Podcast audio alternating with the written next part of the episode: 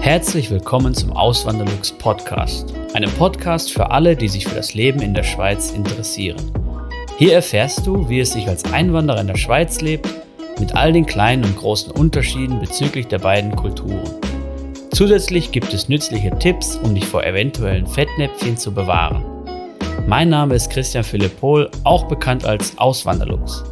Seit 2016 lebe ich in der Schweiz zusammen mit meiner Schweizer Frau und unserer gemeinsamen Tochter.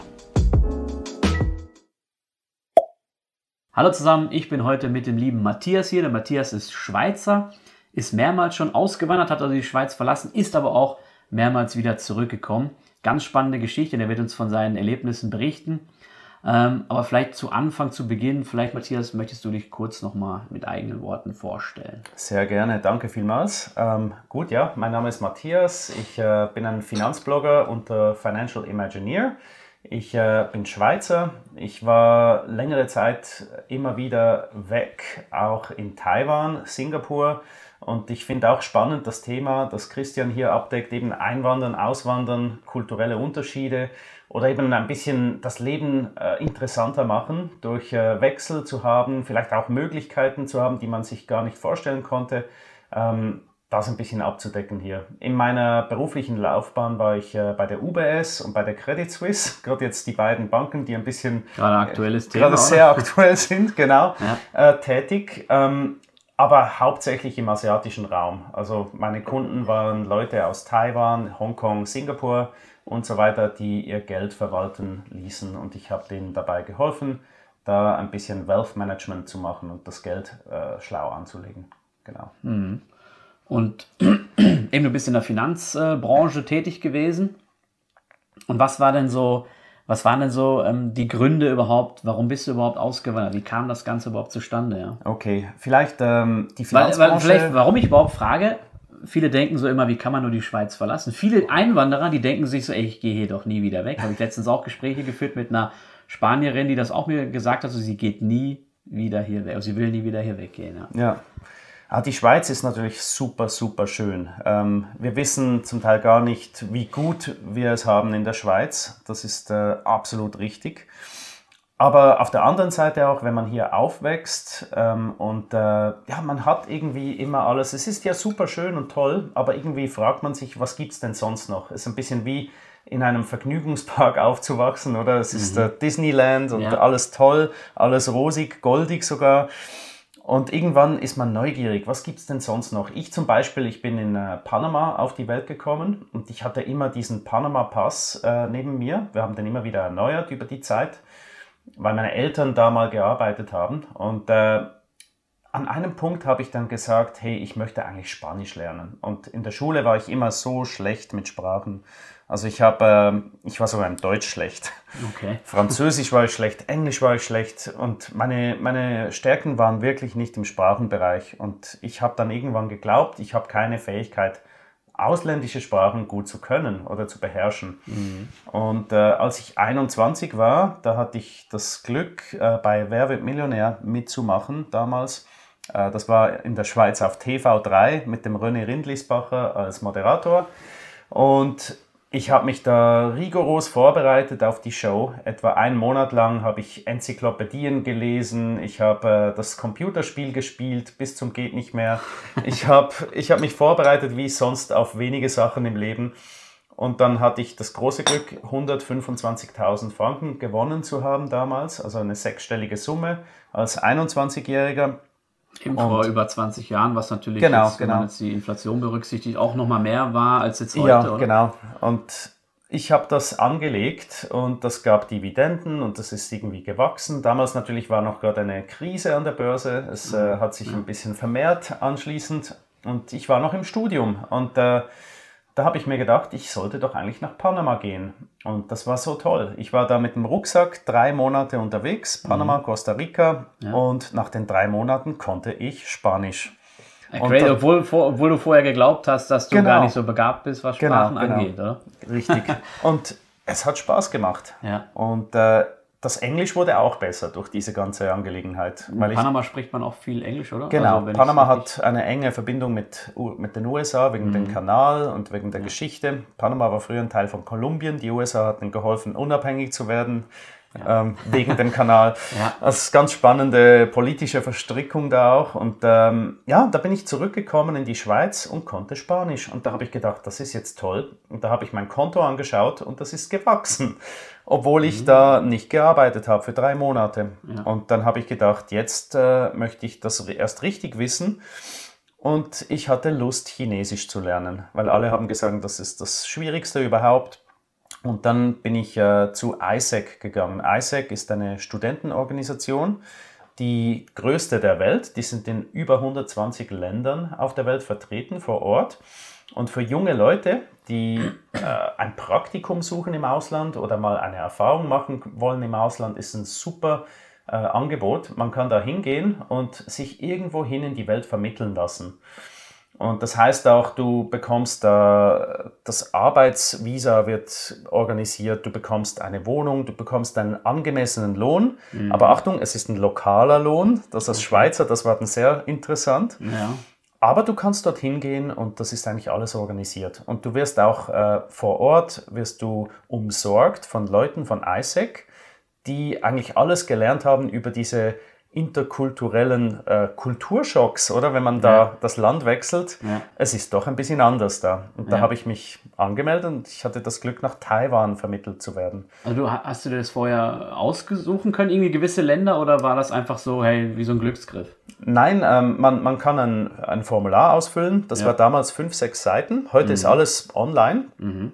Und äh, das ist ein Questionnaire und da kann man sagen, ich möchte Richtung Asien, ich möchte was man lernen möchte natürlich, wo mhm. in der Gegend man sein will, möchte. Und überall vor Ort sind diese ISEC Local Committees, ja. die probieren sogenannte Traineeships oder Praktikas vor Ort zu finden für Leute, die kommen. Und das ist natürlich super. Eine Firma in Taiwan, die vielleicht Elektronik verkaufen möchte nach Europa, mhm. die braucht vielleicht jemand, der Spanisch kann, Deutsch kann, Französisch kann, Englisch kann. Ja. Und dann kam ich ins Spiel.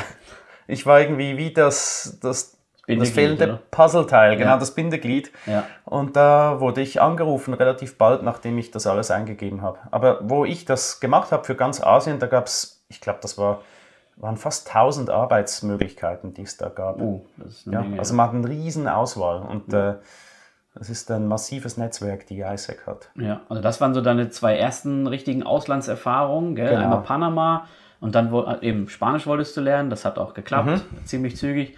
Dann bist du nach Taiwan gegangen, wolltest Chinesisch lernen vor allem. Ähm, und äh, das war die zweite Auslandserfahrung. Wie lange war das ungefähr? Taiwan, da wollte ich eigentlich ein Jahr gehen. Das war mhm. der ursprüngliche Plan. Ja. Und ähm, da ist viel geschehen dann. Eben, ich bin so richtig auf die Welt gekommen da. Also auch Kulturschock, oder? Ja, ja, ja, ja. sehr groß. Also es hat angefangen, es war ein guter Start am ersten Tag. Am allerersten Tag habe ich sogar meine Frau kennengelernt da. Sie war bei okay. Isaac und ja. ihr Job war es, sich gut um mich zu kümmern. Und das hat sie gemacht, ja. ja. Also sehr, sehr willkommen, also die, die, die Willkommenskultur ist groß Das Interesse, etwas vom Ausland zu lernen, ist auch sehr groß in mhm. Taiwan. Und ich hatte den Job für ein Jahr unterschrieben. Und äh, da war der Arbeitsvertrag vor mir und das war alles auf Chinesisch. Und ich konnte damals noch kein Chinesisch, schon gar nicht lesen. Das mhm. sieht aus wie ägyptische Hieroglyphen. Ja. Da waren 20 Seiten. Und da war jemand neben mir, hat ein bisschen übersetzt. Was ist das? Ah, das sind, äh, wie viele Stunden du arbeiten musst. Ah, was ist das? Da heißt es, du hast in deiner Wohnung etwas, äh, um Kleider zu waschen. Okay. Äh, das sind noch die Public Holidays, die ja. Feiertage, okay. Hier die Unterschrift. Gut, habe ich unterschrieben. Okay, crazy. War gemacht und dann irgendwie eine Woche später ja. Äh, wollte ich meine Wäsche machen und ich habe das Ding nicht gefunden, wie man Wäsche macht. Und da ging ich zum Chef. Und mhm. der Chef so, ja, alles gut, ja, alles gut. Und nur eine Frage, eben äh, im Vertrag steht ja drin, wegen Wäsche machen und so. Äh, die Washing Facilities, die sind in der Wohnung. Da hat er gesagt, ja, ja, ja, die sind ja drin. Mhm. Ich sollte nur mal unterm Bett gucken. Mhm. Bin ich zurückgegangen, habe gesagt, okay, ich gucke mal unterm Bett. Und dann habe ich da so ein Brett rausgeholt mit Rillen drauf. Ein Waschbrett. Ein Waschbrett, genau. Verrückt, ja. Und dann da habe ich, ich wusste ja, was auf mich zukommt. Ja. Isaac hat uns auch ein bisschen geschult, um auf diesen Kulturschock vorbereitet zu sein. Mhm. Das war nur einer der Kulturschocks, die ich da habe. Ein anderer war dann auch ähm, am ersten Tag natürlich so, es hat geheißen, bis 6 Uhr wird gearbeitet. Ja. Fünf Minuten vor sechs habe ich ein bisschen meine Sachen aufgeräumt. Der Chef hat mich angeguckt, was machst du? Ja. Also, ja, ich bin langsam am Vorbereiten, es ist ja bald 6 Uhr, ich habe Hunger. Ja. Ach, mach dir keine Sorgen wegen Essen. Ah, warum? Wenn du bis 7 Uhr arbeitest, gibt es gratis ähm, Abendessen bei uns. Ja. Ah, okay, okay. Da habe ich gedacht, das ist der erste Tag. Ich kann ja mal nicht so sein und jetzt mhm. da wieder weggehen. Ja? Ich bleibe jetzt mal bis 7 Uhr. Ja. Habe ich wieder was gesucht, was ich machen kann. Ich war eigentlich schon fertig mit allem. Erster Tag habe ich bis 7 Uhr gearbeitet. Und dann kam das Nachtessen in der Kantine, war ganz ordentlich. Sind da mit dem Manager am Tisch gesessen und dann auf einmal sagt er, siehst du die Frauen da drüber? Und da, die Frauen haben so gewinkt und da habe ich mhm. zurückgewunken. Ja, die freuen, die freuen sich schon sehr, sehr auf dich. Sag, warum? Ja, die möchten ja Englisch lernen. Mhm. Ah, ja, okay. Mhm. Um 8 Uhr beginnt die Schule. Sag, ah, okay. Welche Schule? Also ja, eben, du bist der Lehrer. Aber keine Sorge, die, die Bücher haben wir alle schon organisiert. und da habe ich gesagt, okay, ja. Und da habe ich gesagt, ich will jetzt mal nicht so sein, ist der erste Tag. Okay, da bin ich, ich wollte um 6 Uhr nach Hause, da war ich mhm. erst um 9 Uhr raus. Und das war natürlich super, es war spannend, weil da konnte ich denen Englisch beibringen. Mhm. Ich konnte aber noch kein Chinesisch, aber irgendwie hat das geklappt. Und äh, später ging ich wieder zum Chef, weil irgendwann habe ich gedacht, ich möchte mein Jahr planen. Und in der Schweiz hat man irgendwie vier, fünf Wochen Urlaub im Jahr. Und genau, da ja ging ich zum Chef, ja, wie sieht das aus? Und ich habe damals mit meinem schlechten Englisch habe ich den Begriff Holidays gebraucht, mhm. Feiertage. Mhm. Da gesagt, ja, du hast den Drachenboottag, den Nationalfeiertag, Chinesisch Neujahr, hast du alles frei. Mhm. Ich sage, nein, nein, nein, nein. Weißt du, ich möchte ja mal vielleicht äh, nach Hongkong oder nach Japan. Mhm. Guckt er mich an und sagt, ah, ist es nicht so, ihr in Europa, Ihr könnt da ab und zu mal so einfach äh, den Arbeitsplatz verlassen für eine Woche, zwei, mhm. bekommt immer noch den Lohn mhm. und wenn ihr zurückkommt, habt ihr immer noch den Arbeitsplatz. Mhm. So, ja, das. Ah, das haben wir nicht. War es nicht. Nein, im ersten Jahr gibt es null. Okay, krass. Da habe ich nochmals geschluckt und gedacht, hui.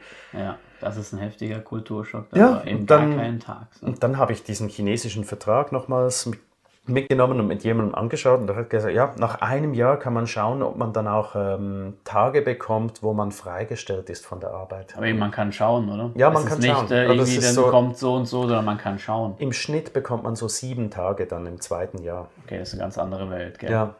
Mein Schweizer Privatkonto ist das Zack-Konto von der Bank Claire. Es ist kostenlos und bietet viele weitere Vorteile, wie beispielsweise virtuelle Unterkonten und Zack-Deals. Wenn du ebenfalls ein Zack-Konto eröffnest, kannst du dir mit dem Code AWLZAK 50 Franken Startguthaben sichern. Weitere Infos findest du auf auswanderlux.ch slash zack oder in den Podcast Show Notes. Das ist wirklich was ganz anderes, was, was wir in Europa so überhaupt nicht kennen. Ja. Ich meine, Deutsche, die in die Schweiz kommen, die maulen schon manchmal rum, weil sie nur 25 Tage haben mhm. ähm, oder nur 20. Mhm. Ähm, aber eben, das ist dann nochmal eine ganz andere Hausnummer oder ja. ein ganz anderes Verständnis, auch wenn, wenn dann gesagt wird, so eben, äh, arbeite doch eine Stunde länger, dann kriegst du auch ein gratis Essen und danach geht die Schule los und so. Das ist, das kann ich mir gut vorstellen, dass das ein richtiger Schock gewesen ist, ja. ja. Also wirklich äh, es war, es war eben nie Kultur. so direkt eine Aufforderung oder ein Befehl. Es sind alles diese su suggestiven äh, ja. Kommentare und ja. dem, äh, das Asiatische ist sehr indirekt, oder? Und da muss man das auch rausfühlen, was meint er jetzt? Ja. Und da geht es auch oft darum, dass der andere nicht das Gesicht verlieren soll, genau, oder? Genau, genau. Aber genau. es wird ganz klar natürlich, also die, die Erwartung wird natürlich dann, also erkennt man dann schon recht richtig, schnell, oder? Richtig, ja. Ja, das ist dann nochmal ich finde es ja immer, immer spannend, so die, die, äh, die Indirektheit der Schweizer schon, die ich feststelle als Deutscher. ja. Ähm, aber eben im asiatischen Raum ist es dann nochmal noch mal krasser oder in gewissen Teilen Asiens, gell? Das ist natürlich genau. schon spannend.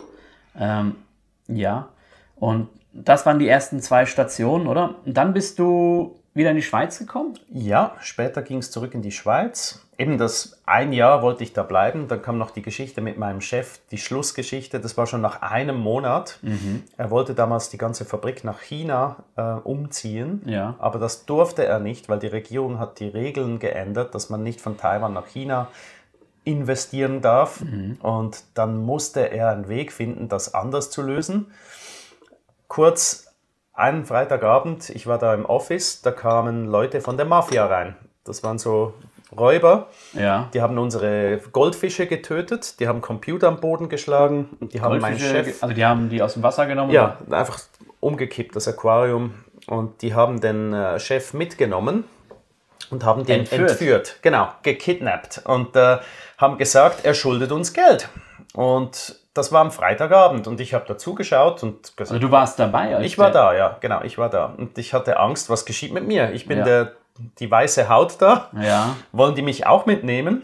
Ähm, ich sollte vielleicht mal gucken und äh, so weiter. Aber da, da war alles okay. Die, wollt, die waren nicht an, mich, an mir interessiert, ja. das war gut. und da sind die mit dem Chef weg. Und ja. äh, am, am nächsten Tag bereits kamen da Lastwagen vorgefahren. Da waren etwa 300 Leute am Arbeiten in dieser Fabrik. Die haben alle Maschinen mitgenommen.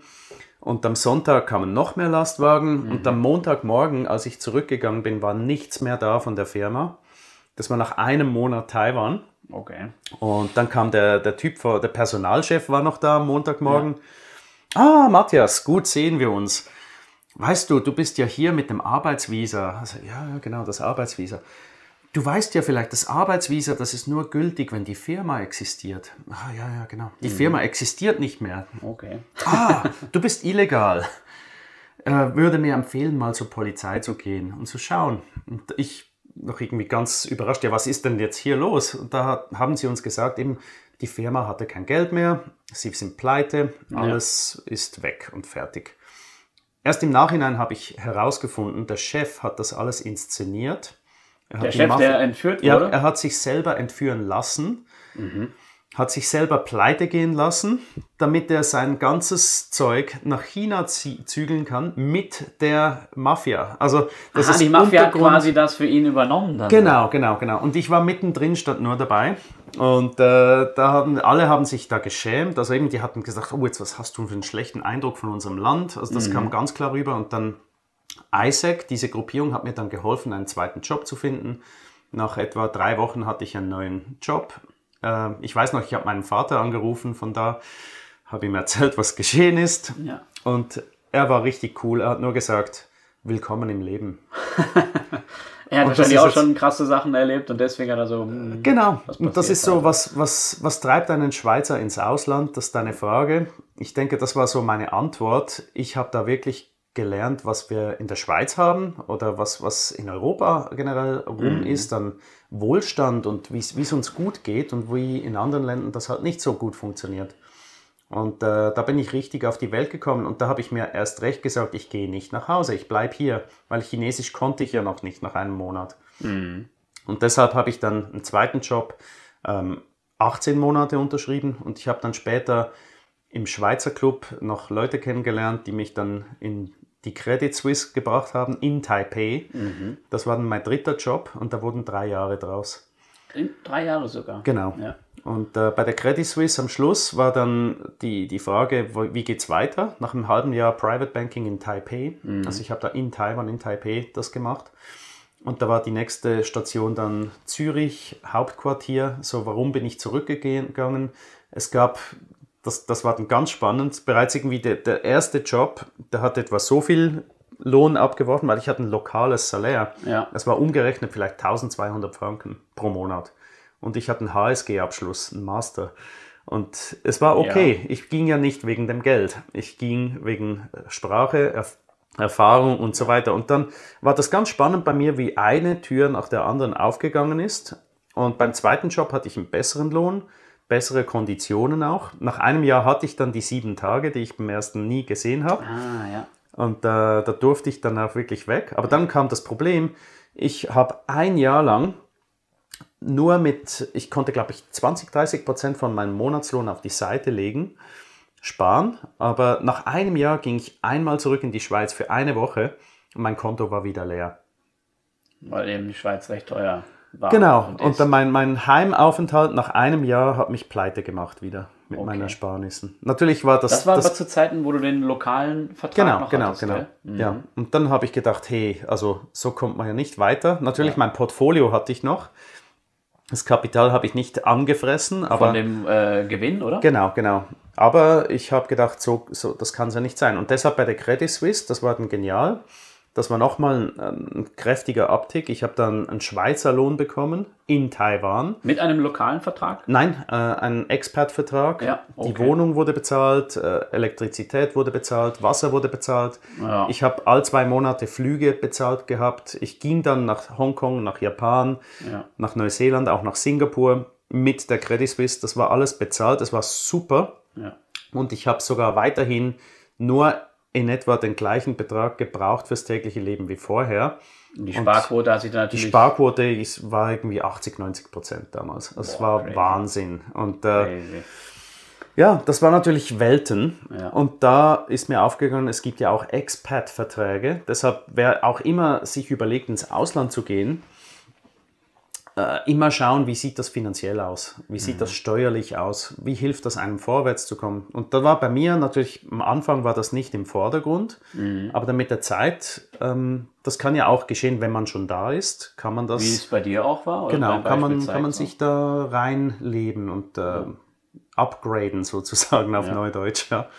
Also die Expats-Verträge, ich meine, ich habe äh, als Deut die meisten Deutschen, die in die Schweiz kommen, haben das, haben das eher nicht. Aber ich sehe natürlich viele, gerade in Zürich, Ausländer, die Expats sind und wo dann irgendwie die Kinder auf Privatschule gehen, Ja. weil es bezahlt wird oder unterstützt wird von der Firma oder ähm, also eben man sieht auch daran, wo sie leben und was sie für Autos fahren und so, dass es denen gut geht. Genau, oder? Also genau. Eben Expats-Verträge sind auf jeden Fall lukrativ, was das angeht. Gell? Richtig, ja. Ja. Ähm, und dann eben hattest du den lokalen Vertrag, warst bei der Credit Suisse und dann kam irgendwann die Entscheidung von dir, ich gehe mit diesem von der ich bleibe bei der Credit Suisse, aber ich wechsle dann- in die Schweiz. Es war dann sogar, die, die Credit Suisse hatte ein Angebot, aber die UBS hatte noch ein besseres Angebot damals, auch in der Schweiz. Ja. Weil ich konnte, an dem Zeitpunkt konnte ich fließend äh, Mandarin-Chinesisch. Ich habe die Kunden kennengelernt, ich konnte mit denen über Wirtschaft sprechen, Investments abdecken, ich verstand die Kultur und das Land gut genug. Und die UBS hat damals, das war 2006, ähm, jemand gesucht äh, in Zürich. Und dann kam ich dann zu diesem Team in dem Moment. War denn für dich überhaupt dieser Gedanke, so wieder zurück in die Schweiz zu gehen, war das auch ein bisschen mit, ähm, hattest du auch irgendwie ein bisschen Angst davor oder Bedenken oder das, wolltest du lieber im Ausland bleiben oder wie war das? Ich wollte damals eigentlich in Taiwan bleiben, richtig, weil es hat mir richtig gut gefallen. Es gefällt mir auch heute noch. Und äh, wir gehen hoffentlich, eben, wir, wir gehen oft auch wieder zurück. Und äh, wegen Covid war das ein bisschen verhindert, aber das ist eigentlich schon die Idee, dass wir mehr Zeit dort sind auch. Ähm, Singapur kommt dann auch noch ins Spiel, das war dann später. Aber ja, die, das Angebot von der Schweiz war super spannend, weil ich konnte da ins äh, Zentrum des Private Bankings kommen, das Geschäft von der Pike auf lernen, im Ultra High Net Worth Greater China Team, also da, wo die großen Kunden in Zürich ihre Depots haben. Und das war ein Paradeplatz. Es war ein super Prestigeangebot und die Idee war eigentlich, dass ich nur zwei Jahre zurückkomme in die Schweiz und dann später wieder nach Asien äh, gehe, vielleicht nach Hongkong oder Singapur. Das waren die zwei Optionen damals bereits. Die, die, die Firma, also die UBS in dem Fall, wollte natürlich auch von, von dir dann profitieren. Die wollte Genau, vielleicht auch erstmal, eben der, der Gedanke von denen war auch, du kommst in die Schweiz, bringst dein Know-how mit und kannst eben, hast, du weißt, wie es da läuft oder kulturell und von der Sprache her und so, die kanntest du. Mhm. Und dann wärst du hinterher wieder, eben, du hättest dann wahrscheinlich auch ein bisschen da diese Abteilung mit gefördert. Mhm. Und dann haben die sich von Anfang an gedacht, oh, dann gehst du wieder zurück Das nach war der Asien. Plan. Ja, das Ja. war der Plan. Okay, und kam Und aber dann, nicht so, aber dann wie? kam 2008 und die UBS, Aha, die ja. UBS musste Ja. gerettet werden und äh, es war auch eine riesen Aufregung. Ich kannte das zum Glück schon ein bisschen wegen der Mafia und so weiter, aber das war, da war, ri- war richtig Feuer unterm Dach. Wir hatten da, ja, eines Morgens kam der Chef und äh, eine kam nicht mehr zurück an den Platz, eine zweite musste auch ins Meetingzimmer, die ist dann auch nicht mehr zurückgekommen und dann auf einmal die andere Assistentin, die hat von selbst gekündigt. Da war ich auf, auf einmal nur noch mit der Chefin da und wir hatten 300 große Kunden. Und äh, die haben natürlich morgens früh schon Angst gehabt, die Bank existiert nicht mehr, da gab es ein paar Tage. Das mhm. war wirklich tough und da waren wir immer am Telefon und mussten mit den Kunden schauen, wie es weitergeht.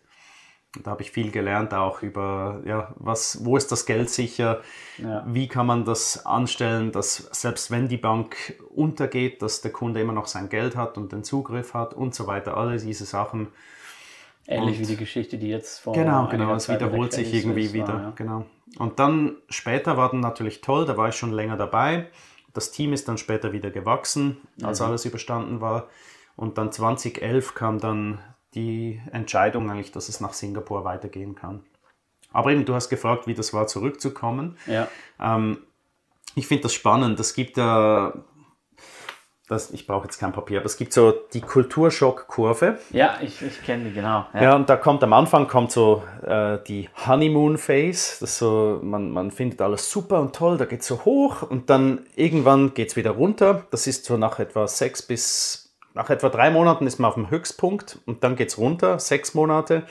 Dann hat man normalerweise normal Null und dann geht es unter Null. Da kommt so der, die harte Zeit und dann nach einem Jahr ist man vielleicht wieder akklimatisiert. Und das geschieht halt auch, wenn man zurückgeht, weil genau. man gewöhnt sich an den neuen Ort. Und wenn man zurückgeht in die alte Heimat, denkt man dann, ach Gott, wieso ist das jetzt wieder so? Wieso ist das nicht anders? Mhm. Und äh, da sind wir in die Schweiz gekommen, da ging es halt auch wieder so. Und meine Frau war damals äh, zum ersten Mal im Ausland. Und ja. das war gut, dass ich schon dort gewohnt habe, wo sie herkommt. Und wir haben das dann, wir konnten das sehr gut managen. Und sie hatte das auch von all den anderen Leuten, die nach Taiwan gekommen sind, hat sie alles schon gekannt. Ja. Und sie musste es jetzt einfach selbst erfahren. Ja. Und dann später nach Singapur kam es dann nochmals, aber dann war das umso mehr nochmals ein Wunsch vorzugehen, dass es eigentlich, äh, bei mir war es gar nicht mehr so schlimm. Mhm. Und dann 2017 wieder zurück, war es gar nicht mehr so schlimm. Dann im 18 ging ich wieder nach Singapur. So ein bisschen das Hin und Her, das, das war dann fast... Äh, war zu viel dann? Oder, nein, nein, es war gut. Es war es, es, man gewöhnt sich dran und ja. man, man, entwickelt dann so eine eigene Art, wie man damit umgeht. Ja. Genau. Ja. Ähm, ja, das ist äh, eben diese, diese Kulturschocks, das ist wirklich etwas, auch, was man, was man beachten sollte, wenn man auswandert. Ja. Es kommt, ja. Also ich habe noch von niemandem gehört, dass, äh, dass, das, äh, dass das an ihm vorbeigegangen ist. Ja. Ja. In dem bei manchen ist es schwächer, bei manchen ist es stärker. Aber dass das kommt, ist einfach normal, ja. Das ist auch nichts, nichts Schlimmes, also es, es passiert einfach, das gehört dazu, mhm. oder? Genau. Aber man erholt sich dann ja natürlich genau. schon immer wieder nach ja. einer gewissen Zeit, ja. Und ähm, hast du denn in der, in der Zwischenzeit, wo du dann in, in Asien warst, hast du denn noch irgendwann die Schweiz vermisst? Hast du Heimweh gehabt? Unbedingt, ja, auf jeden Fall, genau. Und deshalb, äh, ich weiß noch, in Taiwan, es ist so günstig, auf der Straße, auf der Straße was zu essen. Es gibt Street Food Markets, mhm. jeden Abend Night Markets, da kann man für umgerechnet zwei Franken bekommt man Nachtessen. Ja. Und irgendwie das heiße Wetter alles, ich hatte Lust auf einen Salat oder Caprese, Tomaten-Mozzarella-Salat. Ja. Und ich bin da mal in den Supermarkt gegangen. Die schönsten Tomaten kamen aus Holland, die waren aber nicht wirklich rot, die waren so dunkelorange. und äh, So Gewächshaus. Der Mozzarella, so ein kleines Stückchen, war irgendwie 10 Franken. Und äh, der Balsamico-Essig aus dem Luxusmarkt, der hat mich auch eine Stange gekostet. Also auf gut Deutsch, ich habe 40, Schwe 40 Schweizer Franken Euro ausgegeben für einen blöden Salat, den ich mir selber machen ja. konnte. Ja. Und der hat nicht mal so gut geschmeckt. Ja. Und dann äh, habe ich aber in Taiwan den Schweizer Club gefunden. Und äh, durch den Schweizer Club habe ich später die Credit Suisse gefunden. Und im Schweizer Club, da war einer, der hat, der macht heute noch selber Schweizer Käse auf Taiwan. Okay. Der hatte damals ein Restaurant im, Sü im Norden von Taipei. Ja.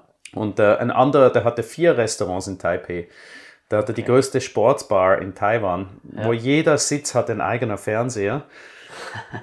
Richtig genial. Und ähm, da fanden natürlich viele Partys statt. Es gab Fondue, es gab was, was du dir auch immer vorstellen kannst. Und da war, gibt es die denn noch?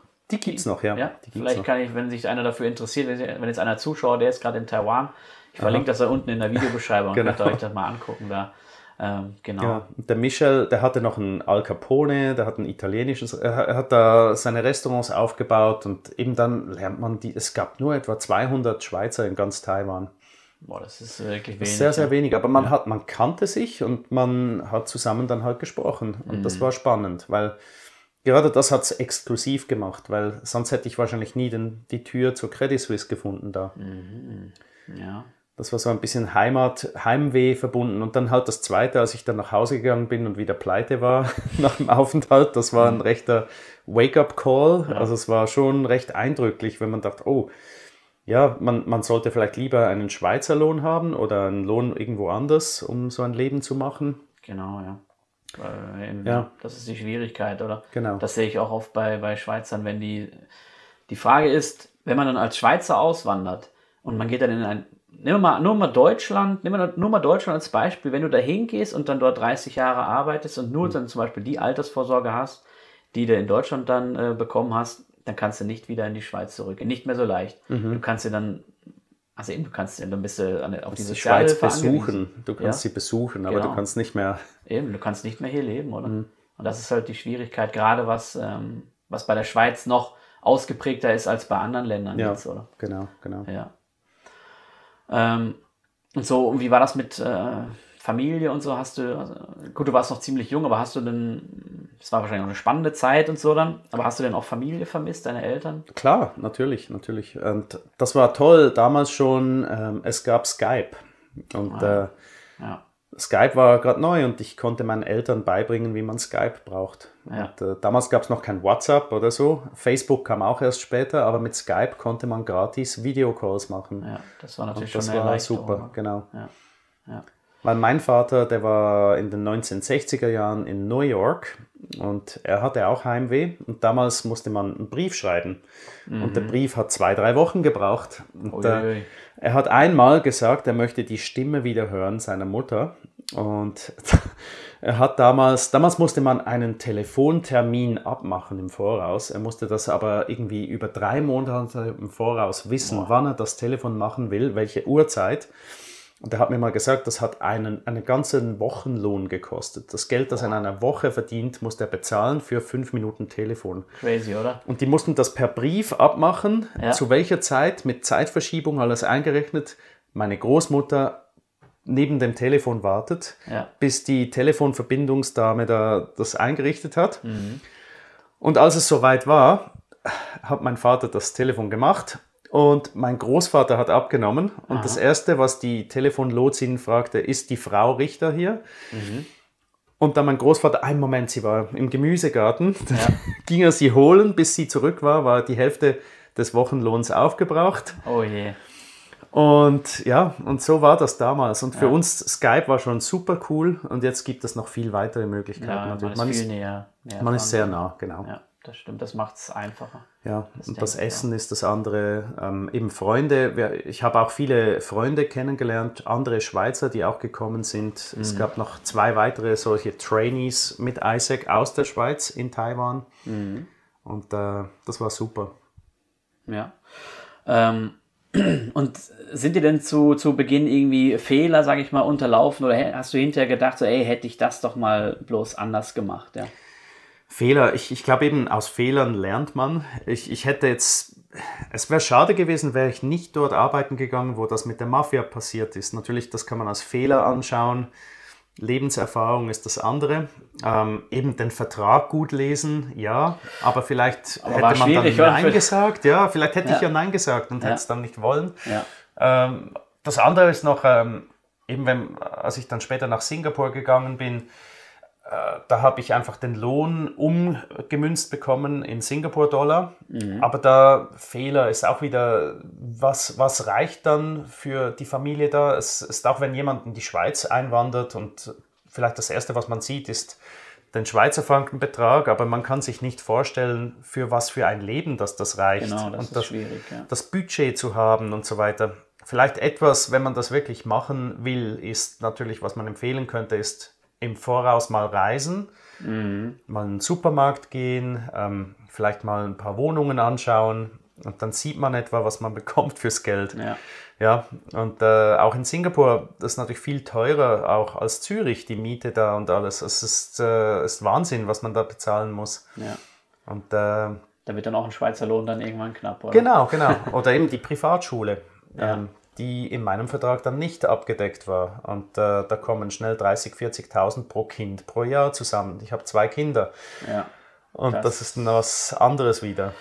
Ja, ja, das sind dann richtige große Beträge dann so. genau, genau. Und welche Eindrücke waren denn für, für dich, ähm, oder welche Unterschiede waren denn am, am, am eindrücklichsten für dich, so die, die Welt, jetzt sage ich mal, ähm, also klar, Asien, man kann nicht Asien verallgemeinern, aber so Schweiz zu, zu Taiwan, Schweiz zu Singapur, ähm, was war da so am eindrücklichsten? Ich glaube, am eindrücklichsten ist äh, eben in der Schweiz ist so, was soll man sagen, die Leute sind weniger gestresst, denke ich. Man hat es gut, man hat es mehr als gut genug, Ja, aber irgendwie es ist kein Druck hier, noch mehr draus zu machen. Das ist ein bisschen etwas, was ich manchmal vermisse. Es ist äh, auf der einen Seite ein Luxusproblem, aber auf der anderen Seite in Singapur, wenn man da ankommt, und äh, das Geniale da ist, man, man kann ein 3D-Modell der Stadt anschauen. Ich nenne es das Zukunftsmuseum auf Neudeutsch.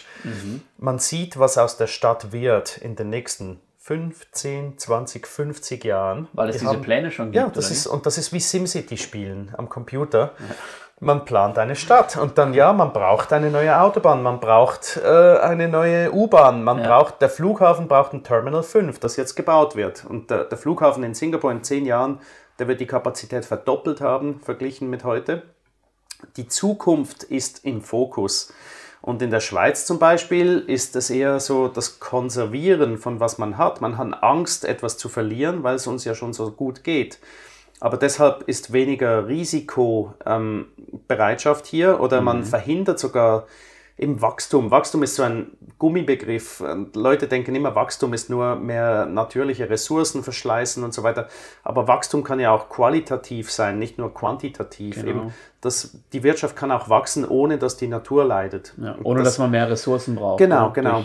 Das geht ein bisschen verloren. Aber eben der Fokus auf Wachstum ist natürlich brutal groß in Singapur. Und äh, in Taiwan, da hat man auch, äh, eben das wird geplant, das wird gebaut. Damals wurde die, die High-Speed-Train, äh, ri- äh, die, die wurde geplant von Taipei nach Kaohsiung. Nach drei, vier Jahren war dann auf einmal alles fertig. Jetzt kann man da, in 90 Minuten ist man ganz im Süden in Taiwan.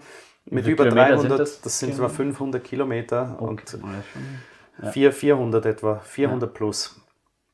Und das wurde geplant. Und als ich da war, fand ich das natürlich super spannend, weil ich lieben gern SimCity spiele. Ja. Und äh, in Taiwan wird zum Beispiel eine Straße wird erneuert. Da, um, um 11 Uhr abends wird die Straße total gesperrt. Man weiß es, es ist total gesperrt. Da war vier Spuren total gesperrt. Am nächsten Morgen um 6 ist die neue Straße fertig. Und da ist kommen dann effizient, oder? 1000 Leute, Bauarbeiter, die arbeiten halt, um Gottes Willen, in der Nacht Ja. mit Scheinwerfern. Aber da wird durchgearbeitet Ja. und da wird geteert und dann und markiert und um 6 Uhr morgens geht es auf und die Autobahn sieht neu aus. Und dann läuft's. Und du hast dann keine läuft's. große, klar, Nein, die Leute, die in der nein. Nacht unterwegs sind, das sind die wenigsten, die merken es, Ja. aber Und in der Schweiz hat man diese ewig Baustellen, da werden zum Teil Kreisel gebaut für drei, vier Jahre oder ein Tunnel saniert für acht Jahre. Natürlich, es ist gut gemacht, es ist richtig gemacht. Aber ich denke immer, da gibt es auch, man könnte auch was lernen von anderwo, oder? Ja. Und das ist auch spannend. Und Ja. in Singapur mit den ganzen Planen, in der Schweiz wachsen zum Teil gewisse Vororte weiter und weiter, aber man will eigentlich, oh, man macht eine neue Autobahn, aber dann muss man die Hauptstraße wieder zurückbauen, weil sonst ist ja die Kapazität größer. Ja, es ist ja wie, ja. äh, wenn mehr Blut durch die Adern fließt, dann muss die Adern, die müssen erweitert werden. Und das, ähm, da wird sehr viel verhindert irgendwie. Und dann kommt noch die Zuwanderung. Eben, wir haben bald 10 Millionen Leute in der Schweiz. Ähm, die Kapazität, die Infrastruktur muss mitwachsen äh, zu einem Punkt. Und das ist ein bisschen politisch vielleicht, aber Ja. in Singapur, da wird das vorausgeplant. Eben, man kann das, oh, da kommt eine neue U-Bahn-Linie. Oh, hier kommt auch eine neue U-Bahn-Linie. Ah, da gibt es ein U-Bahn-Kreuz. Ah, da, wird, da werden 50.000 Arbeitsplätze neu geschaffen hier. Das wird alles irgendwie geplant. Und äh, die meisten Sachen, die funktionieren dann auch so wie geplant. Ja. Das ist das Wahnsinnige. Was, was ich jetzt so spannend finde, wieso sind da die Sichtweisen so anders? Also klar, du hast, du hast schon erwähnt am Anfang so, ähm, eben in der Schweiz, und ich glaube, das trifft auch zu Deutschland zu, ist es eher so, dass man Angst hat, man könnte was verlieren, oder? Mhm. Ähm, ist das, ist das irgendetwas Kulturelles oder, äh, also eben, ich, ich erkenne da die Gemeinsamkeiten zwischen Deutschland und der Schweiz, dass man denkt so, hey, uns geht's so gut, wenn wir nach mehr streben, kommt vielleicht das Gegenteil. Wieso ist das dort hinten anders? Ja? Oder, oder sind die, haben die ein ganz anderes Mindset? Denken die, wir sind noch gar nicht so weit oben, sondern wir. Also ja, ich, ich glaube, das ist genau der Punkt. Es ist so, in Taiwan, ähm, es gibt ja, ja, ich, ich muss jetzt beides ein bisschen abdecken. In Taiwan zum ersten, ich habe ja da den Leuten geholfen, ihr Vermögen zu äh, betreuen und so weiter. Und viele von denen, die mussten 1949 von den Kommunisten flüchten aus mhm. China. Mhm. Und ich kenne eine Familie, denen haben irgendwie 20 Hochhäuser gehört in Shanghai in den 40er Jahren. Ja, und die mussten da mit dem Koffer übers Meer nach Taiwan flüchten. Konnten natürlich nicht da, viel mitnehmen. Ja, die Immobilien, es war alles futsch. Ja. Das Einzige, was sie noch hatten, war das Mindset, ihre Gedanken. Und da mussten sie alles wieder von vorne aufbauen. Mhm. Und das war natürlich äh, eine, eine Riesensache. Aber das Spannende ist irgendwie, die Leute, die vorher schon gewusst haben, wie es geht, die haben auch später das nochmals wiederholen können. Und ja. dann die nächste Generation auch. Also das ist wirklich sehr, sehr spannend, so vom Thema äh, Generational Wealth, das so Wohlstand über Generationen erhalten, dass da irgendwie etwas in der DNA oder wie die Familie das weitergibt, dass ja. da etwas mitfließt. Ja. Das fand ich sehr spannend. Und dann auf der anderen Seite, in Taiwan kommt noch dazu, man Schweiz, Deutschland hat man einen großen Anteil Mieter und mhm. sehr wenig, also relativ wenige verglichen mit anderen Ländern, mhm. haben ihr eigenes Wohneigentum. Ja.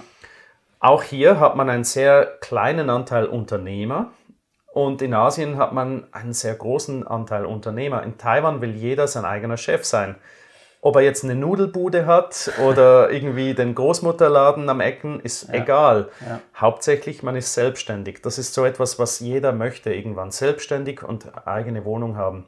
Das ist ein großer Unterschied. Das genau. sehe ich jetzt eben in der Schweiz und Deutschland ganz anders. Mhm. Da ist man eher, also eben, man und, sucht äh, eigentlich, die, die meisten suchen eigentlich die Sicherheit, die wollen mhm. angestellt sein. Also genau. die vermeintliche Sicherheit, weil ja, genau, wie sicher genau. ist denn ein Angestelltenjob? Es ist auch nicht so, dass man den äh, bis ans Lebensende hat. Es sei denn, man ist Beamter in Deutschland, ja, dann, äh, dann schon. Ähm, aber das ist wirklich ein spannender. Und Immobilien halt noch, Immobilien ist so ein, ein, Ding halt in Taiwan, da hatte vor einer Generation jede Familie fünf, sechs Kinder. Jetzt ist es auch ähnlich wie Italien. Der, der Geburtsrückgang mhm. ist Wahnsinn. Mhm. Und ich glaube, es hat damit zu tun mit der politischen Situation. Ähm, mehr als die Hälfte meiner Freunde, die ich in Taiwan kennengelernt habe, die Taiwaner Freunde, die sind auch nicht mehr in Taiwan, die sind ins Ausland gegangen. Selber, eben die gehen nach Amerika, äh, auch nach Europa oder nach äh, Singapur, die, die wandern aus. Was sind die Gründe dafür? Ähm, auf der einen Seite kommt dann halt äh, die politische Angst, dass man denkt, ja, wenn ich jetzt mir da was aufbaue, dann mhm. haben sie schon gelernt, ja, es kann ja wieder was ändern. Und dann kommt auch immer die, die Diversifikationsfrage, wohin geht das Geld, das, der Wohlstand, den wir haben. Ja. Kaufen wir jetzt eine Wohnung in Taipei, wo vielleicht mal ein Krieg sein könnte, oder kaufe ich jetzt lieber eine Wohnung in Singapur oder sonst wo? Ja. Da, da denkt man vielleicht auch an solche Sachen mhm. und ist dann auch eher bereit, sein Leben anzupassen. Das ist ein bisschen traurig und hoffentlich geschieht da nichts allzu Böses, aber eben diese ganze Taiwan-Frage ist nicht geklärt und das spürt man schon in, in den Gedanken der Leute. Und äh, das andere ist auch, eben jeder möchte sein eigener Chef sein, weil der Angestellte, der verdient ein Minimumsalär. Also es wirklich, es gibt kein Minimumsalär, aber man, man bekommt fast nichts. Mhm. Und der, der Unterschied zwischen selbstständig und äh, angestellt ist irgendwie ja. der Faktor 4, während dem hier ist vielleicht Faktor 2 oder anderthalb. Aha, das ist natürlich auch noch mehr ein Anreiz dann, gell? Genau, also es, es lohnt sich, selbstständig zu sein. Ja, selbst wenn man eine Nudelbude hat. Genau, genau, es, es lohnt sich. Wie du äh, habe ich ja. so aufgenommen von dir, oder? Genau, genau. Nur mein, mein, mein Gedanke so, ja. Mhm. Und Singapur auf der anderen Seite ist auch wieder Real Estate. Also jeder in Singapur bekommt das Recht, eine Sozialwohnung zu kaufen, zu mhm. erwerben. Mhm. Ähm, das ist ganz spannend, weil ähm, Immobilien sind sehr teuer in Singapur, aber wenn du das Recht hast, etwas zu kaufen da, zu einem Discountpreis, dann also das ist die größte, die beste Altersvorsorge für die meisten Leute in Singapur. Wie machen die das denn? Sind die Preise dann von diesen Sozialwohnungen, sind die gedeckelt oder wie, wie läuft das? Da, das ist äh, kontrolliert von der Regierung. Äh, mhm. HDB, Housing Development Board, das okay. ist eine, eine Entity der Regierung in Singapur und ja. die kaufen da Land und bauen etwas und die ja. bestimmen dann, was das kostet in, äh, in Relation zu einem Lohn. Und dann kostet halt was, wenn man es direkt Aha, von denen nimmt. Vom Lohn, ja, es ist nicht ein off ja. offener Markt. Und ja. da kann jeder Singapurer nur einmal im Leben so einen Kauf machen. Und wenn man dann später Privateigentum erwirbt, mhm. muss man das wieder loslassen. Ah, ja. es, es, hat wie zwei Kategorien Immobilien da. Und das Tolle Spannend, ist halt, und es gibt sogar vergünstigte Hypotheken, die äh, ja, es, es lohnt sich richtig, sowas zu machen. Und dann später kann man, die meisten Leute verkaufen das irgendwann wieder oder sie können es sogar vermieten. Das ist spannend. Das ist so ein Wohlstandsgenerator, wo dann die Leute eigentlich für die Regierung sind und sagen, ja, das ist gut. Mhm. Und dann haben sie wirklich einen Ort zum Zuhause sein. Ja. ja. Und auch zu relativ günstigen Kurs. Genau, Was genau. ich spannend finde, gerade für so ein äh, kapitalistisches Land, oder? Genau, genau. Ja. Und jetzt interessiert mich, wie war das denn für dich so als Schweizer? Wie wurdest du da aufgenommen von den, von den Einheimischen? Wurdest du überhaupt als Schweizer gesehen? Wurdest du als Europäer gesehen oder als europäischstämmiger? Jetzt auch, könntest du auch US-Amerikaner sein. Ähm, wie waren da deine, oder wie sind da deine Erfahrungen gewesen? Ähm, ganz spannend. In, in Taiwan wurde ich sehr warmherzig empfangen. Also die waren sehr interessiert. Aber meistens wurde ich mit dem Amerikaner verwechselt weil der Amerikaner ist da allgegenwärtig, das ist so die Schutzmacht von Taiwan ja. und äh, wenn man weiß ist, groß, äh, ein bisschen Englisch spricht, ja. dann ist halt der Amerikaner-Stempel ziemlich schnell da. Ja. Aber das war auch okay. Und ähm, das andere war dann, wenn man dann erklärte, oh Schweiz, dann gewisse wussten nicht wo, gewisse wussten nicht, ist das jetzt Schweden oder Schweiz. Das gibt es auch im das Chinesischen, diesen Verwechseln. Ja. Und, äh, da, und die Schweiz kannten gewisse Leute eigentlich recht gut, aber andere hatten keine Ahnung von der Schweiz und denken dann an Berge und Schokolade und so weiter. Ja, die Uhren, ja, die Klassiker. Ja.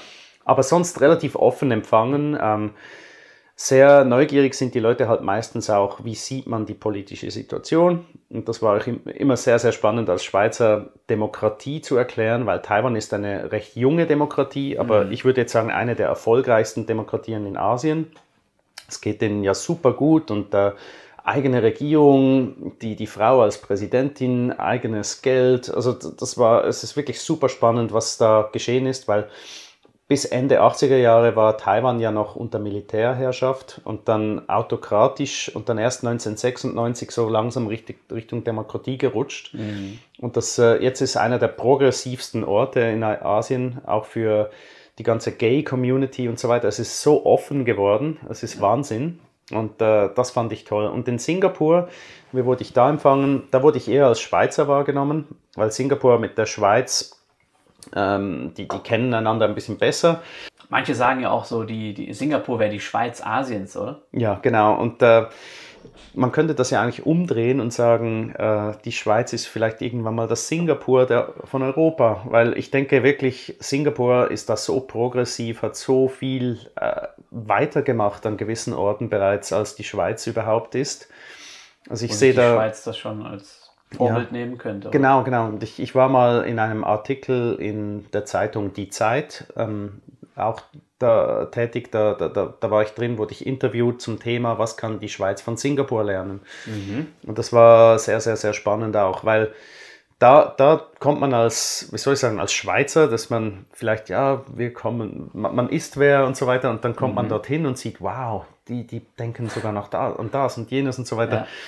Und da war ich auch ein bisschen in einer anderen Situation. In Taiwan war ich der Praktikant, in Singapur kam ich äh, im Mittelmanagement eigentlich rein und äh, da wurde ich vielleicht auch als Konkurrenz wahrgenommen zu den Leuten, die dort bereits arbeiten. Warum braucht man jetzt diesen Ausländer hier noch? Wir, mm. wir wissen ja schon, wie es geht und so ja. weiter.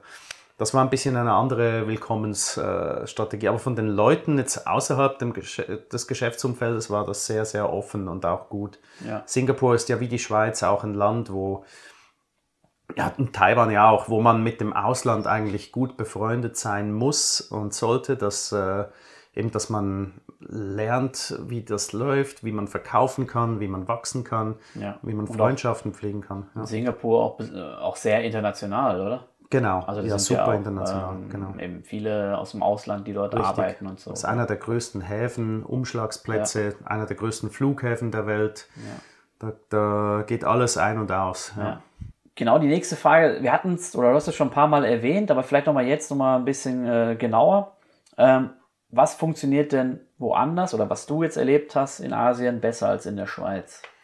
Genau, eben ich denke, dass das ganze Thema Unternehmertum, etwas machen im Leben, etwas erreichen wollen im Leben, das ist äh, eine ganz andere Priorität, weil ich glaube, in der Schweiz oder Europa generell hat man dieses Sicherheitsnetz. Wenn man nichts macht, dann geht es einem auch nicht allzu schlecht.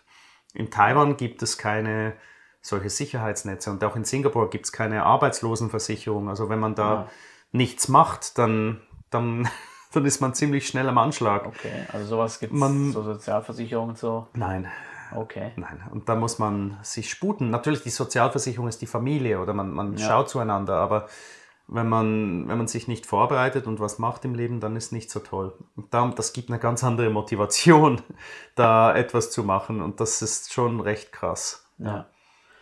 Und würdest du denn das befürworten, wenn man in, in Europa, sagen wir mal, in diesen klassischen Wohlstandsgesellschaften, wenn man da jetzt die Sozialversicherung zurückfahren? Äh, Ist, ist eben vielleicht auch nicht unbedingt die beste aller Welten. Äh, Ich finde es gut, dass eine gewisse Sicherheit noch besteht, äh, weil ja, es kann nicht jeder super erfolgreich sein. Das geht auch nicht, weil sonst äh, das, das ist äh, auch nicht realistisch. Nein, also das war es gibt auch Meinung. Leute, die, die, die einfach in Not geraten aus irgendwelchen Gründen, oder? Klar, Ich klar. denke mal, da ist dann schon irgendwie, ähm, das wolltest du damit sagen Genau, genau. oder? Also zum Beispiel nur eine, eine Sache in Singapur. Also in der Schweiz, wenn man äh, krankenversichert ist, Mhm. dann ist man versichert. Und wenn man jetzt zum Beispiel Krebs bekommt oder irgendwas Größeres, dann ist man versichert. In Singapur sieht die Krankenversicherung auf den ersten Blick super günstig aus. Mhm. Äh, Und man kann vielleicht gratis zum Arzt gehen, wenn man erkältet ist, Kopfweh hat oder so. Aber wenn man da mal etwas Größeres hat und das Kleingedruckte liest in der Versicherung, da ist zum Beispiel Krebs ausgeschlossen und das ausgeschlossen. Und da gibt es etwa 20 Sachen, die nicht abgedeckt sind. Und das ist eigentlich das, worauf es drauf ankommt. oder? Und, und wenn man dann sagt, ja, ich hätte gern alles, Ja. ja. dann wird es um ein Vielfaches teurer als hier. Also man mu muss praktisch wie im, im Restaurant sein Menü auswählen. Was will ich jetzt da wirklich haben? Ja. Und da fühlt man sich nicht so wirklich abgedeckt. In Taiwan ist es wieder anders. Die haben eine Versicherung für alles. Die geht aber vielleicht bald pleite. Das ist total überstretched. Ähm, das gleiche wie äh, das ganze Pensionssystem in Taiwan für die Lehrer und die Bundes-, die Staatsangestellten. Das auch, da wurde mit 15 Prozent pro Jahr äh, Performance Boah, gerechnet. also war sportlich, ja. Ja, weil in den 80er Jahren das äh, natürlich war da. Ja. Aber jetzt geht es nicht mehr. Und die, die ganzen Schulden des Staates zu den bereits äh, im Ruhestand äh, sich befindenden Personen ist natürlich angewachsen. Und das geht irgendwie nicht mehr ganz auf. Ja. Aber irgendwie, das, die ganze Motivation ist spannend. Was, was kann ich erreichen im Leben und so weiter. Das hat mich auch sehr ermuntert, halt für mich selber die Finanzen gut anzuschauen. Und äh, ich war schon immer sehr interessiert, finanzaffin. Und Ja. Natürlich, da, das Spannende ist halt in Taiwan, natürlich hast du ein, ein Alter, wo man sich, wo man nicht mehr arbeitet. Aber das ist auch so spannend. In, in, im, Im Englischen und auch im Chinesischen ähm, muss man sich nicht pensionieren lassen. Das ist der deutsche Sprachgebrauch. Ich Ja. werde in Rente geschickt. Das ist, Im Deutschen ist es sehr oft eine passive Wortwahl. Genau. Und im Englischen oder Chinesischen ist es aktiv. I'm retiring. Ich gehe in Rente. Ich bin jetzt Pensionär. Und das bestimmt man selbst. Es gibt, das heißt, es gibt keine, keine Es gibt Regel, schon so, eben, es gibt verschiedene Jobs, wo man schon so war. In Singapur gibt es CPF, wo man am gewissen Alter Zugriff hat. Ja, aber du Aber- kannst, aber es ist nicht wie ein Fix, auch- sondern du kannst Genau, auch sagen, ja. oder viele entscheiden sich dazu. Du kannst sagen, ähm, jetzt habe ich genug, ja. Und das, Ja. das viel größer auch. Eine andere, ein anderer Punkt für mich sehr spannend war natürlich in beiden, in, in chinesischen Gesellschaften wird viel mehr über Geld gesprochen als in der Schweiz, obwohl wir hier viel mit Geld zu tun haben. Mhm. Ja, Aber da ist das ein offenes Ding. Du gehst ins Taxi, ja, der Taxichauffeur guckt dich an. Oh, er merkt, du kannst Chinesisch. Die, wohin willst du? Und dann die zweite Frage. Oh, du bist ein Ausländer. Wie viel Geld machst du im Monat? wirklich. Ja, also da wird das, der Lohn man, was man gefragt, aus ja. Amerika so Genau, hört, genau. How much you make? Ja. Und dann. Und dann. Also, ey, ja, krass, da wäre ich jetzt Dann erstmal ist so, ja genug. Ist Ja. okay, ja. ja. Also eben, man ist da als Europäer natürlich ein bisschen wahrscheinlich dann so erstmal gehemmt, oder? Genau, genau. Man, man Aber die unterhalten sich aber- wirklich so. Ja, einfach genau, genau. Und das ist dann Geld Ohne oder- Neid. Ohne Neid, ja. Es ist sogar, es wird gut angeschaut, wenn jemand mehr hat und dann, oh, wie kann ich das auch haben? Es ist, wird dann Ja. geschaut, warum hat er mehr als ich? Was hat er anders gemacht? Was kann ich machen? Andere Sichtweise Genau. als jetzt. Also, die möchten lernen. Die, die möchten das nicht fragen, um dann zu sagen, ach, du, du, du verwöhnter Schnösel, sondern Ja. ja. so und so. Und deshalb, wenn ich das auch erreichen will, könnte ich ja auch zum Beispiel Englisch lernen oder im äh, Außenhandel tätig sein oder zu einer Bank gehen damals, ja. Mhm. Ja. Genau. Ja, das ist spannend, ja. Äh, eben, ich meinte das jetzt mit dem, mit dem Neid, das meinte ich jetzt nicht bezogen auf die Schweiz, weil ich Klar, finde, klar. man redet hier nicht so sehr über Geld, aber ich finde, das ist mein Eindruck jetzt, mein persönlicher Eindruck, dass man hier mit dem Thema Geld lockerer umgeht. Wenn jemand einen Porsche fährt, dann fährt er halt einen Porsche, dann war er halt Genau. erfolgreich, hat was geerbt, keine Ahnung. Aus irgendwelchen Gründen hat er halt einen Porsche. Ähm, trotzdem äh, ist es irgendwie für alle ganz normal, dass man miteinander spricht. Und wenn Ja. er der Nachbar ist, dann wird er trotzdem zum, dann wird gegenseitig zum Grillen eingeladen. Und ich glaube, in, in Deutschland ist das eher, also das ist mein Eindruck, Okay. in Deutschland ist es eher anders. Da sieht man eben, da gibt es gewisse Barrieren dann, was das angeht. Ja. Was empfiehlst du denn anderen Leuten, die übers Auswandern nachdenken oder die, die daran denken, jetzt in nächster Zeit auszuwandern? Was empfiehlst du diesen Leuten als Vorbereitung? Das ist super spannendes Thema natürlich. Äh, Ich denke, Planung ist sehr wichtig und zu wissen, warum. Und äh, auf Englisch sagt man immer, if you know your why, you can take any how. Also wenn man das Warum kennt, kannst du jede Eventualität über, überbrücken mit dem. Weil wenn das Wieso und das Warum stark genug ist, dann ist alles andere sekundär. Bei mir war zum Beispiel Geld nicht das, das Erste, sondern Sprachen lernen, Ja. etwas Neues sehen. Ich denke, sich darüber im Klaren sein, warum macht man das. Und wenn man weiß, okay, ich möchte was lernen gehen, ich möchte was Neues erleben, äh, das ist schon mal sehr gut. Ein anderes Ding ist auch eben das mal testen gehen, einen Kurzurlaub machen, vielleicht eben Wohnungen anschauen, mit Leuten sprechen, die das schon gemacht haben, mit Leuten sprechen, die zurückkommen, deinem Kanal folgen für Deutschland, ja. Ja, danke. Oder auch, ähm, das andere ist auch, du hast da Leute, die, die, die, die warten immer und sind gehemmt. Und ich denke, wenn, wenn du immer wieder an das Gleiche denkst, mach es einfach mal, probier es mal. Vor allem, wenn du jung bist. Ich denke, das ist ein Risiko, klar. Aber ich denke, das größte Risiko ist, wenn du mal irgendwie 90 bist, im Sterbebett liegst. Ah, was wäre vielleicht geworden, wenn ich damals mal ausgewandert wäre? Weil Auswandern, das klingt auch so definitiv und äh, unwieder, man kann ja immer wieder zurückgehen. Also ich meine, Du hast es ja gezeigt. hast Genau, du kannst ja, gemacht, die, die Welt ist wie eine Schachtel Pralinen und da hat es so viele verschiedene Geschmacksrichtungen. Da Ja. kann man ja mal, man kann reisen, man kann das anschauen und schauen, wo, wo, wo das anderswo, wie das gehandhabt wird. Ja. Das ist ja spannend. Genau. Und Wenn es einem nicht passt, dann geht man zurück.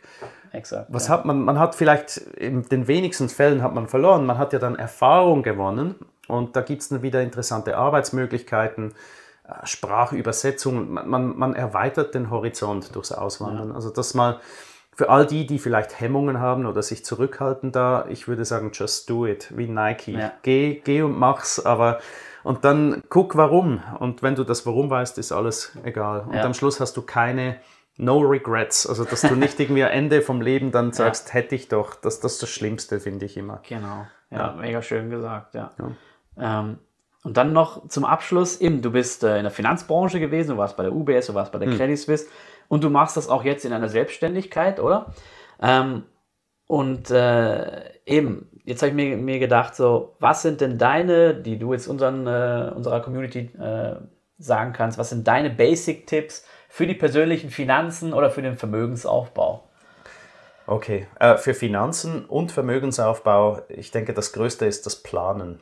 Und das hat mir am meisten geholfen. Ich war 16 Jahre alt, ich hatte ein Excel-Spreadsheet zum ersten Mal und wo ich meine Aktien eingetragen habe. Ich hatte damals angefangen mit einem Investmentkonto. Ich hatte Zeitungen vertragen mit 14, habe da äh, mein erst, ich hatte 500 Franken pro Monat Einkommen als 14-Jähriger Mit Zeitungen aus? mit Zeitungen austragen. Und äh, ja, das, das hat, das waren ein paar tausend Franken damals. Und ich hatte da Aktien gekauft und Schon damals? Ja, Wann hast du genau. deine erste Aktie gekauft? mit 16. Also dann noch über den Vater wahrscheinlich, weil du noch. Äh, Nein, ich hatte mein eigenes Konto ah, mit wirklich? 16, ja. Bei der Migo Bank, ging wo das? ich dann später ja. auch gearbeitet habe. Ja. ja.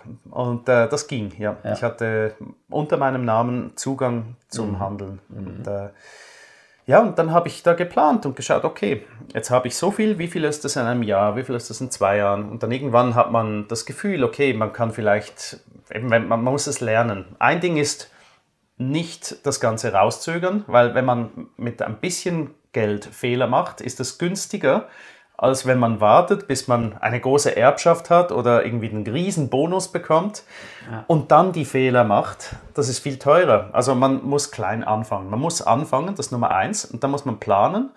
Und ja, es passieren vielleicht Fehler. Mein, mein erstes Mal da richtig, ich, ich habe mich super stark gefühlt weil Ende 90er Jahren war alles mit .com und ja, ja, ja. ich war voll im Nasdaq, es war super. Ich, ich hatte von irgendwie 5000, war es auf einmal fast 100.000. Ich hatte da die Aktie mit dem blauen Laser, äh, Microvision, Cree, äh, irgendwie alle Zukunftstitel waren in meinem Portfolio. Und auf einmal kam das ganze Zeug runter. Und das hat so weh gemacht. Ich hatte mir damals einen Sportwagen gekauft mit dem Geld. Ich bin mit 19 ausgezogen, habe die erste Wohnung gemietet mit meiner Freundin. Ja. Life was good, aber ja. es war nicht sustainable, es war nicht nachhaltig, was ich da gemacht habe. Und ja, ich bin so richtig auf die Schnauze geflogen mit 21, weil da waren ein paar Zehntausend weg, recht mhm. schnell. Und äh, deshalb anfangen. Und dann habe ich aus den Fehlern gelernt und äh, habe dann eben im Fernsehen was gewonnen. Das war Glück. Das war vielleicht Glück. Und dann mit dem habe ich wieder aufgebaut und mhm. dann viel nachhaltiger und ohne großen, allzu großen Risiken einzugehen. Und dann später, als ich im Job war und der, der Lohn größer wurde, dann habe ich äh, das, das auch wieder mit dem Planen. Äh, das Excel-Spreadsheet von 1995, das habe ich heute noch. Verwendest du das heute ja, noch? Genau, ja. das habe ich weiter ausgebaut. Und dann auf einmal, man kann sich ein Ziel setzen. Das ist auch noch was misst man? Für die Frage nach dem Vermögensaufbau, was misst man? Und äh, auf Englisch, es ist der Net Worth, also wie viel ist man wert? Mhm. Das ist alles, was man hat, sein Eigentum minus die Schulden. Mhm. Und ich finde immer, Leute, das auch hier, äh, auch, aber auch in Amerika, kommen immer diese Artikel, wer ist am reichsten? Und da wird ja. aber nur verglichen vom Einkommen her. Mhm. Reichtum oder Wohlstand ist ja nicht nur Einkommen, sondern was behält man davon? Genau. Und äh, ein großer Tipp dann ist halt, wenn man weiß, wie man als Student lebt, ein bisschen weiter als Student leben. Nicht gerade sofort den Lebensstandard anpassen. Oder ja. es gibt die Leute, die, die, ja klar, wenn man sieben Jahre studiert, hat man vielleicht den Doktor in Medizin und dann jetzt darf ich mal ein richtig großer, also in Amerika ist das schlimm mit den ganzen Student Loans, da sind die Leute höchst verschuldet, wenn sie aus der Uni kommen mhm. und dann brauchen sie einen Sportwagen und nehmen nochmals einen Kredit auf. Wenn sie dann das Studium fertig ja, haben. Genau, weil ja. sie haben jetzt die Lizenz und deshalb ja. ist es wie eine Lizenz zum Schulden machen. Ja. Das ist das Schlimme. Dann und kommt äh, schwer wieder raus, oder? Genau, und dann irgendwie geht es nicht vorwärts. Ich habe auch Leute kennengelernt, die hatten 300.000, 400.000 Jahreslohn und waren Net Worth unter einem Jahreslohn. Also diese Leute kenne ich auch und die sind mhm. Mitte 40, Anfang 50 und die haben nie gelernt, etwas auf die Seite zu tun. Das war auch spannend mit meiner Tätigkeit zwischen den Ländern. Ähm, der eine, der, der war ein Franzose mhm. und der ist sich halt gewohnt gewesen, dass in Frankreich immer vom Lohn alles abgezogen wurde. Da wurde die Altersvorsorge, äh, es wurde alles abgezogen. Am Schluss, was man auf dem Konto hat, das ist Funny Money. Man kann da genau. netto, verteilen, netto, ja. Und, ja. und der musste sich um nichts kümmern. Dann ging der aber nach Singapur. Und in Singapur, wenn man 10.000 Monatslohn hat, dann kommen die 10.000 auf dein Konto. Mhm. Aber alles andere ist deine Verantwortung. Ja. Und wenn du da nichts machst und alles Funny Money ist und du wartest 20 Jahre, dann bist du zu spät dran. Ja. Und das gibt es eben auch, solche Fälle. Ja. Und das ist schlimm. Und deshalb planen, messen, was, was messen, eben den, den Wohlstand messen, plus die Sparquote, plus was kann man rausholen jedes Jahr. Und dann eben im Excel, jetzt sind wir im 2023, dann ich mache immer einen 5- bis 10-Jahresplan, mhm. schauen, okay, wenn ich diese Option mache, wo stehe ich in fünf Jahren? Wenn ich etwas ändere, Zum Beispiel, ich mache jetzt mein Food-Budget runter, ich mhm. gebe weniger Geld aus fürs Essen, ich mhm. gebe, ich optimiere meinen Internetvertrag, ich, äh, ich ziehe um. Wir sind ja keine Bäume, wir können umziehen, mhm. wir können die Wohnung wechseln oder wir können eine Wohnung kaufen statt mieten. Was hat das für Impacts? Die Wohnung, die nimmt vielleicht einen Wert zu, die Schulden kosten was, aber es ist vielleicht steuerlich anders. Die Miete kann gespart werden oder ein Teil der Miete kann man ja Schulden tilgen. Und dann was, was geschieht da mit Wohlstand? Nach fünf Jahren. Und durch diese ganzen Spielereien, da habe ich, ich verwende viel zu viel Zeit auch heute noch auf dem Teil, aber das ist höchst spannend, weil mit dem ganzen ähm, Reinvestment-Effekt, da, da sieht man dann auf einmal, hey, wenn ich jetzt dieses Auto statt dieses Auto habe, dann macht das in fünf Jahren 50.000 aus. Ja. In zehn Jahren ist das 150.000. Ja. In 20 Jahren sind das aha, eine Viertelmillion oder eine Wohnung irgendwo. Ja? ja ist es mir das wert? Und dann auch zu schauen, ja, wie viel Zeit wendet man auf für den Luxus? Und äh, nicht, nicht in Geld rechnen, sondern in Zeit. Ja. Weil Zeit ist die größte Währung in unserem Leben. Und dann kommt halt am Schluss, wenn man das Ganze plant, misst, ja, wo ist man dann an dem Punkt, jetzt kommt halt die, die finanzielle Unabhängigkeit, das ist mein großes Ding immer. Ja. Wo bin ich so weit, dass ich das machen und lassen kann in meinem Leben, wo ich will? Wo bin ich unabhängig? Finanzielle Unabhängigkeit. Genau. Und der, der Punkt kommt, äh, auf Englisch heißt er der Crossover Point, mhm. der kommt da, wo dein Einkommen von den Assets, von deinem Vermögen so groß ist wie deine Ausgaben im Leben. Ganz einfach. Was meinst du denn, nur als abschließende kurze Frage, wie ist dein Eindruck, wie viel oder muss man dafür reich sein, um das zu schaffen? Muss man dafür ein, ein nicht großes reich, Einkommen? Muss man dafür ein großes Einkommen haben, um das eben schaffen nicht, zu können? Eben nicht. Äh, auch die Leute mit einem kleineren Einkommen, die können zum Beispiel, ich, ich nehme jetzt das Beispiel vom Amerikaner, der 30.000 im Jahr verdient, mhm. der braucht dann halt auch die 30.000.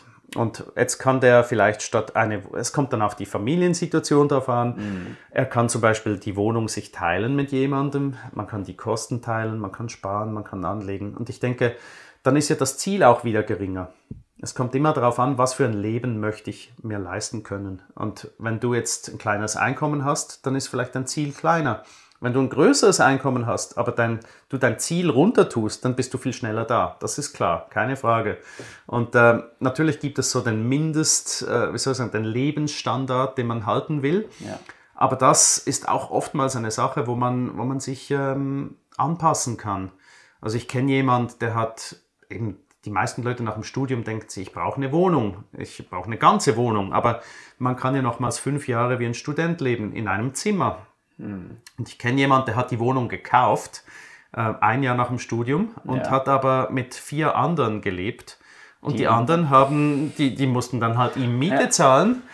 Und haben quasi die Wohnung bezahlt. Genau, oder? ja, das ja. geht ja auch. Also es gibt solche Life-Hacks, das ist jetzt ein House-Hacking-Tipp. Ja. Da denke ich auch, was sind meine Tipps? Ähm, Steueroptimierung, das ist der, in der Schweiz gibt es die dritte Säule und so weiter. Unbedingt mit dem so früh wie möglich anfangen, Geld ansparen, mhm. die Sparquote so möglichst hoch, so, so hoch wie möglich halten, ja. um da, weil Geld verdienen oder ein Einkommen haben, das ist Lebensenergie.